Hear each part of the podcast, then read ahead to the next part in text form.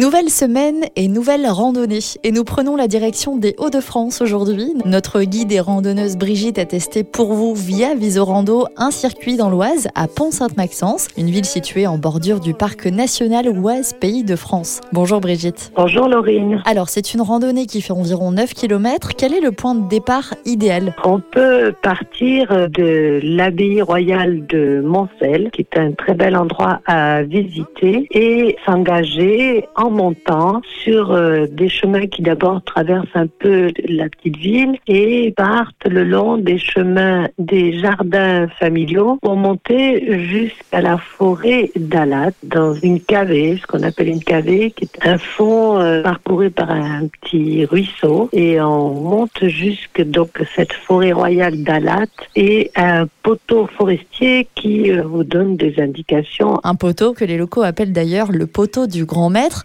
Fois qu'on l'a trouvé, quelle est la direction à suivre? Donc arrivé à ce poteau, on est euh, au bord de cette forêt d'Ala, qui est une belle forêt euh, souvent de hêtrés, donc avec des arbres très anciens et très impressionnants. On parcourt les allées forestières qui ont été tracées euh, en même temps qu'on a mis en place ces poteaux, et donc on a de belles lignes droites, de belles perspectives dans la forêt, et on avance le long du jalonnement en jaune, là, puisque c'est un itinéraire VR, petite randonnée. Le long de cet itinéraire et finalement euh, au cœur de cette forêt, qu'est-ce qu'on va pouvoir observer autour de nous? On passe par une belle clairière qui est cultivée. On continue pour arriver jusqu'à la montagne de Calipé où on peut faire un petit crochet. Et là on a des points de vue sur euh, la vallée de l'Oise, Pont-Sainte-Maxence, Pont-Poire, une belle ouverture euh, sur le territoire de cette vallée parcourue par les péniches de transport de matériaux divers